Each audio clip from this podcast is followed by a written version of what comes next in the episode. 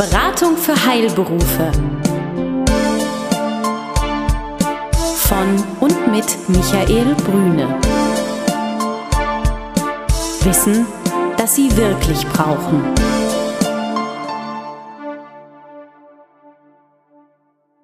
Sie sind Arzt, Zahnarzt oder Apotheker?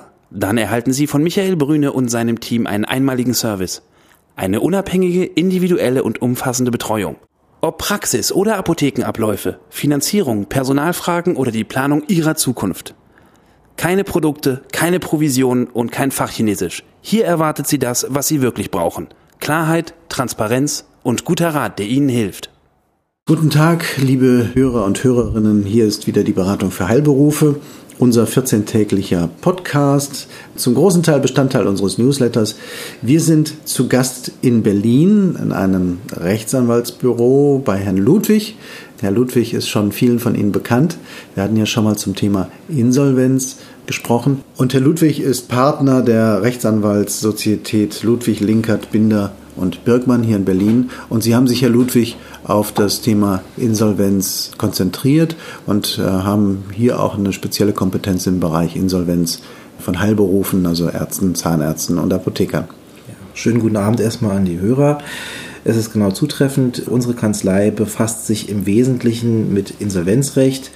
Wir sind überwiegend Insolvenzverwalter äh, an einzelnen Insolvenzgerichten in Deutschland, aber lassen natürlich auch Leute, die beraten werden wollen, auch entsprechend an unserem Fachwissen teilhaben, indem wir ihnen also auch eine Beratung äh, auf Augenhöhe mit dem Insolvenzverwalter angedeihen lassen. Denn wir stellen also oft fest, dass da nicht immer Waffengleichheit herrscht, dass da auch großer Beratungsbedarf besteht, dass wir also entsprechende Waffengleichheit mit Insolvenzverwaltern herstellen können. Und auf unserer besonderen Expertise, die wir von Seiten der Insolvenzverwaltung eben haben, können wir da tatsächlich mit etwaigen Insolvenzverwaltern auch auf Augenhöhe kommunizieren und verhandeln. In den Gesprächen mit Ihnen und Herrn Dr. Linker, Ihrem Partner, haben wir schon darüber reflektiert, dass natürlich äh, das Wort Insolvenz ein Drohszenario ist für viele, aber auch eine Chance darstellen kann, einfach nochmal Klarheit zu bekommen, die nächsten Schritte zu gehen. Wir haben in den ersten Gesprächen über das Thema Insolvenz in der Arztpraxis gesprochen. Heute ist die Frage Insolvenz und MVZ. Gibt es so etwas? Also das MVZ ist ja seit vielen Jahren eben eine Möglichkeit für Ärzte, sich zusammenzuschließen oder eben auch nicht Ärzte einen Rahmen zu schaffen, dass Ärzte sich zusammenschließen können. Und die erste Frage, MVZ und Insolvenz, gibt es das? Es gibt ja eine Reihe von Fällen, die aus der Presse bekannt sind. Die MVZ ist im Prinzip ein Rechtssubjekt wie auch ein Arzt auch und äh, bei entsprechender Konstellation wirtschaftlicher Schieflage kann auch ein MVZ letztendlich Gegenstand eines Insolvenzverfahrens sein. Die Besonderheit des Arztes ist es ja, dass er persönlich haftet. Für alle Rahmenbedingungen, äh, nicht nur rein rechtlich jetzt, also in ärztlichem Tun, sondern auch in finanziellen Rahmenbedingungen. Wie ist das bei einem MVZ? Wer haftet da eigentlich? Das MVZ ist ja in der Regel als Kapitalgesellschaft ausgestaltet. Im Insolvenzfall gibt es durchaus eine Reihe von Haftungsszenarien, denen also Gesellschafter und Geschäftsführer von Kapitalgesellschaften ausgesetzt sind. Das heißt, die Protagonisten der GmbH, des MVZ, was als GmbH ausgestaltet ist, können im Einzelnen doch erheblichen Haftungsgefahren ausgesetzt sein und dann natürlich auch mit der Gefahr, dass damit das persönliche Vermögen entsprechend angegriffen wird. Äh, das ist etwas, was Leuten, die also in Richtung äh, Gründung einer GmbH oder einer Aktiengesellschaft beraten werden, oft nicht vermittelt wird, was aber gerade natürlich im Insolvenzfall dann entsprechend immanent ist oder immanent wird.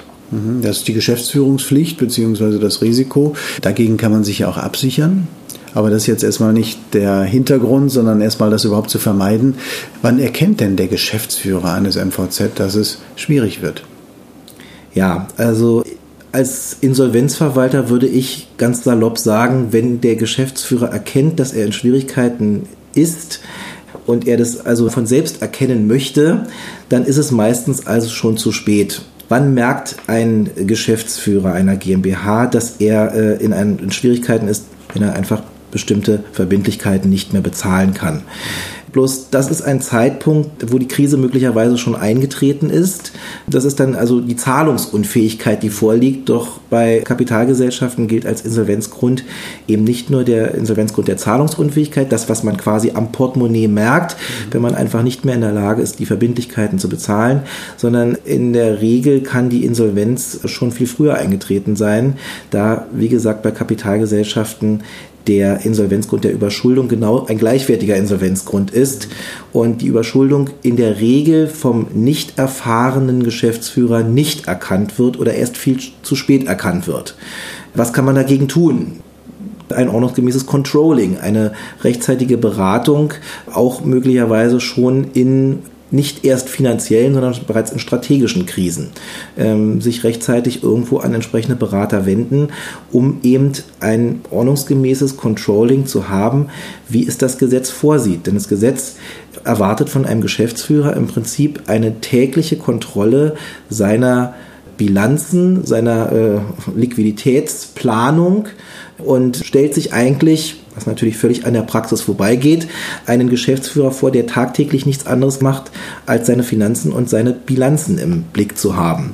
Ist natürlich völlig klar und äh, die Hörer werden die Hände über dem Kopf zusammenschlagen, dass das also völlig an der Realität vorbeigeht. Nur, das ist die Praxis, wie der Gesetzgeber das vorsieht.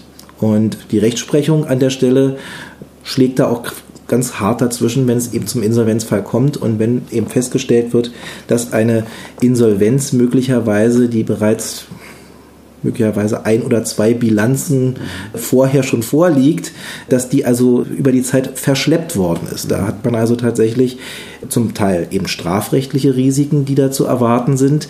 Man hat aber auch zivilrechtliche Haftungsansprüche begründet die dann dazu führen, dass der Geschäftsführer oder auch der Gesellschafter möglicherweise eben nicht nur in Höhe der Einlage, sondern eben mit dem gesamten Vermögen haftet. Das heißt, wir haben auch eine Haftung für den Gesellschafter, die über die Einlage hinausgeht, wenn bestimmte Spielregeln nicht eingehalten werden. Ja, wir sprechen dann in dem Fall von verdeckten Gewinnausschüttungen oder auch von anfechtbar, also nach anfechtbar im Sinne der Insolvenzordnung vorhandene äh, Rechtshandlungen, wenn also beispielsweise bestimmte Leistungen, die Gesellschafter gegenüber der Gesellschaft erbringen, bezahlt werden oder auch Darlehen, die möglicherweise in der Krise gewährt oder stehen gelassen worden sind, zurückbezahlt werden, dann sind das also Haftungsansprüche, denen sich auch Gesellschafter aussetzen können und die über die Einlage, die sie geleistet haben, entsprechend also hinausgehen. Da gibt es also ganz dramatische Fälle, weil man es einfach nicht wusste, dass solche Haftungsrisiken bestehen. Da gilt eben einfach, dass das Insolvenzrecht tatsächlich eine absolute Spezialmaterie ist, die eben, sage ich mal, dazu führt, dass eben ja, Haftungsrisiken schlicht und einfach nicht erkannt werden, die nachher im Insolvenzfall dann auftreten. Und das ist also ein, ein Gebiet, was also, wie gesagt, zum einen zivilrechtlich dann möglicherweise zu entsprechenden Haftungsansprüchen führt, was aber eben auch, und das macht es eben noch dramatischer an der Stelle, strafrechtlich äh, relevant sein kann. Denn wir sprechen da in dem Zusammenhang von Insolvenzverschleppung. Das ist unter dem Gesichtspunkt des Geschäftsführers, der also sich möglicherweise im Falle einer verschleppten Insolvenz, also das heißt einer verspäteten Insolvenzantragstellung, solchen strafrechtlichen Risiken aussetzen kann, der aber auch bei Rückzahlung von Gesellschafterleistungen schon im Bereich der Untreue ist. Mhm. Ja, und das ist also etwas, was es zu berücksichtigen gilt, und zwar frühzeitig. Jetzt versetzen wir uns mal die Situation eines äh, Gesellschafters, Geschäftsführers, der zu einer Bank geht und sagt, ich habe ein MVZ gegründet. Wir haben in diesem MVZ, fiktive Zahl, zehn Zulassungen. Das ist ja der eigentliche Wert, den das MVZ hat. Was geschieht denn in dem Bereich, wenn man jetzt sagt, ich muss Insolvenz anmelden? Wer kriegt die Zulassung? Wie geht das vom Ablauf her? Das stelle ich mir kompliziert vor. Ja, der Erwerb von Zulassungen wird ja durch die entsprechenden Zulassungsausschüsse nicht einfach, schon grundsätzlich nicht einfach gemacht.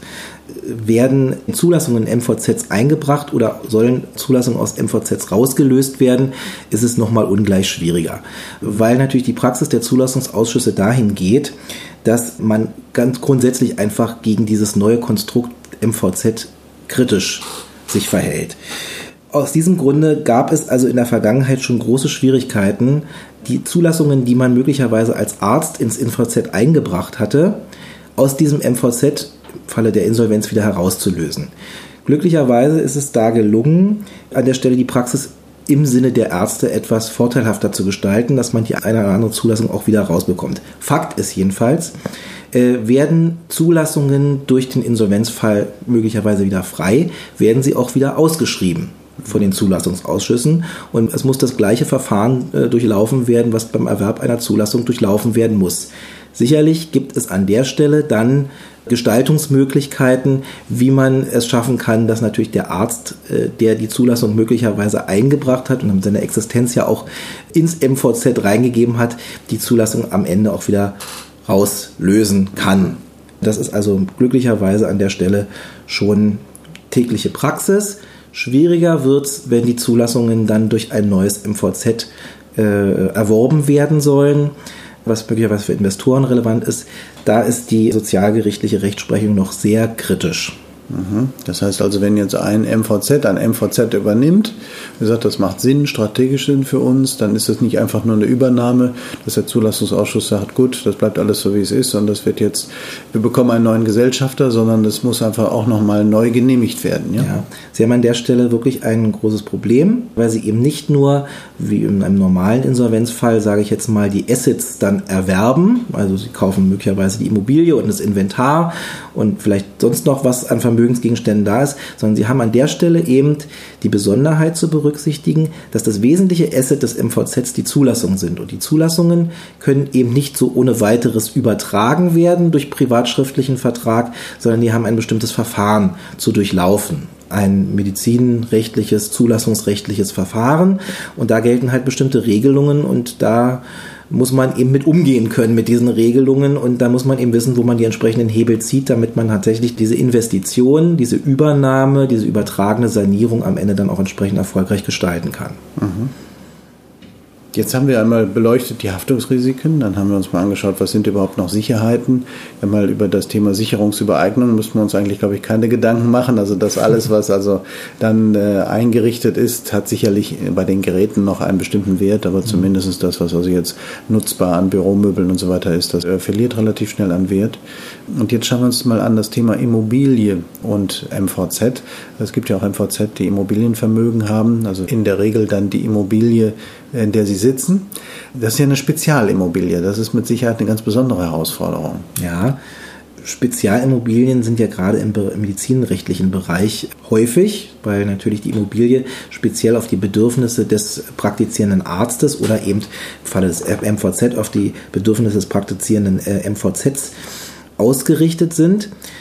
Da bedarf es natürlich schon besonderer Expertise, wie man solche, wie man solche Spezialimmobilien äh, verkauft. Da ist es sicherlich an dem Insolvenzverwalter oder auch äh, an dem Berater für solche Immobilien einen Markt zu finden. Diese Märkte gibt es, man muss sie nur erschließen. Ja, und da muss man eben auch wissen, wie man mit den einzelnen äh, Immobilien umgeht. Da steckt der Teufel oft im Detail, mhm. ja, weil eben, sage ich mal, auch bestimmte Vorschriften zu berücksichtigen sind, die baurechtlicherseits, aber auch irgendwo ähm, zulassungsrechtlich. Da, ja, da ist besondere Expertise gefragt. Mhm. Also es könnte sein, wenn wir sagen, wir haben ein MVZ, das soll von einem anderen MVZ zum Beispiel übernommen werden, dass der Zulassungsausschuss sich Anführungsstrichen querstellt und sagt, äh, nicht alle Zulassungen können übergehen, sondern nur einzelne. Und verlagern könnt ihr schon gar nicht, weil vielleicht das andere MVZ die Überlegung hat, wir integrieren das in unsere Räumlichkeiten. Das wäre auch nicht möglich. Und dann hat natürlich der Sicherungsnehmer, also die Bank, das Problem, dann hat sie eine Immobilie, sie hat eigentlich äh, nur einen Teil der möglichen Sicherheiten dann entsprechend verwerten können in dem Bereich. Ja, und dann steht man da, was macht man da an der Stelle? Stellt sich eine theoretische Frage, ist es vielleicht häufig auch sinnvoll, das MVZ einfach weiter laufen zu lassen, weil die Probleme häufig ja nicht aus dem rein operativen Geschäft kommen, sondern vielleicht aus der Verschuldung heraus. Das muss man einfach im Einzelfall abwägen wahrscheinlich. Mhm. Das ist ein Thema quasi der Sanierung des Unternehmens durch ein Insolvenzverfahren. Es gibt in der Insolvenzordnung glücklicherweise heute zu früheren Zeiten äh, enorme Möglichkeiten, wie man ein Unternehmen auch aus der Insolvenz heraus sanieren kann. Früher hatte man also oft die Methode der sogenannten übertragenen Sanierung gewählt, äh, die vorsah, dass man das Unternehmen oder die wesentlichen Assets, die das Unternehmen ausmachten, auf einen neuen Unternehmensträger übertragen hat. Das ist eine Maßnahme, die sich bei vielen Unternehmen anbietet im medizinrechtlichen Bereich, wie wir gerade aus diesem Gespräch gesehen haben, aber oft mit erheblichen Schwierigkeiten behaftet ist. Deswegen äh, kann ein Sanierungsansatz auch sein, das Unternehmen als solches zu sanieren. Und da gibt das Insolvenzrecht äh, eine Reihe von Sanierungsmöglichkeiten dem Insolvenzverwalter an die Hand, die sogar dahin gehen können, dass das Unternehmen im Wege der Eigenverwaltung durch die bisherigen Unternehmensträger auch fortgeführt werden kann, mit dem Ziel, am Ende einen Vergleich mit all seinen Gläubigern zu schließen. Dieser Vergleich heißt in der Insolvenzordnung Insolvenzplan und sieht vor, dass äh, der Insolvenzverwalter gemeinsam mit dem Unternehmen und mit den Unternehmensträgern einen Vergleich ausarbeitet, über den die Gläubiger im Insolvenzverfahren dann abstimmen. Das äh, Vorteilhafte an einem solchen Insolvenzplan ist, dass er im Gegensatz zur außergerichtlichen Sanierung Steuerungsmöglichkeiten hat. Es müssen bei einem Insolvenzplan nicht alle Gläubiger einem Insolvenzplan zustimmen. Bei außergerichtlichen Sanierung haben sie die Problematik, dass sie nur dann eine erfolgreiche Sanierung erzielen können, wenn tatsächlich alle Gläubiger auch diesem Vergleich zustimmen. Diese Regeln sind im Rahmen eines Insolvenzverfahrens entsprechend optimiert. Sie müssen im Prinzip eigentlich nur die Mehrheit der Gläubiger auf ihre Seite ziehen, um eine erfolgreiche Sanierung durchzuziehen. Wann beginnt die Mehrheit? Man spricht von Kopf- und Summenmehrheit. Man muss im Prinzip die Mehrzahl der Gläubiger auf seine Seite bekommen. Einfache Mehrheit heißt also mehr als 50 Prozent. Genau. Und es muss im Prinzip eine Summenmehrheit existieren, also die, die Vielzahl der äh, gläubiger Forderungen müssen also auch entsprechend dem Insolvenzplan zustimmen. Beispiel Gesamtverbindlichkeiten eine Million. Ich habe 600.000 Euro in der Hinterhand, die sagen würden, also die Gläubiger genau. sagen, da stimmen wir zu, dann hätten sie die Mehrheit genau. an der Stelle. Sie, genau, das wäre quasi die Summenmehrheit. Und wenn Sie dann äh, noch die Kopfmehrheit, also die Mehrzahl der Gläubiger, beim Beispiel von 100 Gläubigern 51 äh, Gläubiger auf ihre Seite ziehen, dann haben Sie die erforderliche Kopf- und Summenmehrheit erzielt mhm. und haben dann einen entsprechenden Insolvenzplan möglicherweise verabschiedet mit dem Erfolg einer Sanierung. Mhm. Okay. Ja, Herr Ludwig, jetzt haben wir einmal so einen Bogen geschlagen, das MVZ und Insolvenz. Äh, kein leichtes Thema. Wichtig ist, dass es professionell angegangen wird, dass es überhaupt angegangen wird, dass man nicht den Kopf in den Sand steckt und sagt, alles wird gut, insbesondere für die Geschäftsführer und Gesellschafter ganz wichtig, frühzeitig wachsam zu sein und sich beraten zu lassen. Und ich denke, sehr schön, dass Sie heute haben etwas Klarheit hineinbringen können in das Dickicht. Und äh, wenn Fragen sind, so habe ich es verstanden, können Sie eben auch beratend tätig werden dann in dem Segment, um einfach dann zu schauen, was ist eigentlich alles möglich und was sollte der gute nächste Schritt sein. Genau. Ja, eine rechtzeitige Beratung ist an der Stelle sicherlich angezeigt und man sollte an der Stelle auch wirklich ehrlich zu sich selbst sein und nicht erst kommen, wenn das Kind in den Brunnen gefallen ist. Ja, wir haben früher bei der Bank, und das hat sich sehr häufig bewahrheitet, auch gesehen, dass die wirklichen Problemstellungen immer auf der Zeitschiene entstanden sind, weniger jetzt durch den geschäftlichen Verlauf oder dass eine Fehlentscheidung getroffen worden ist, sondern man versucht hat, das möglichst lange rauszuschieben unter dem Motto, alles wird gut. Mhm. Es wird auch alles gut, davon sind wir überzeugt, aber es muss systematisch und professionell angepackt werden. Ganz herzlichen Dank. Bitte gerne. Alles Gute, Herr Ludwig. Danke. Tschüss. Tschüss. Besuchen Sie uns im Web. Mehr Informationen finden Sie unter www.beratung-heilberufe.de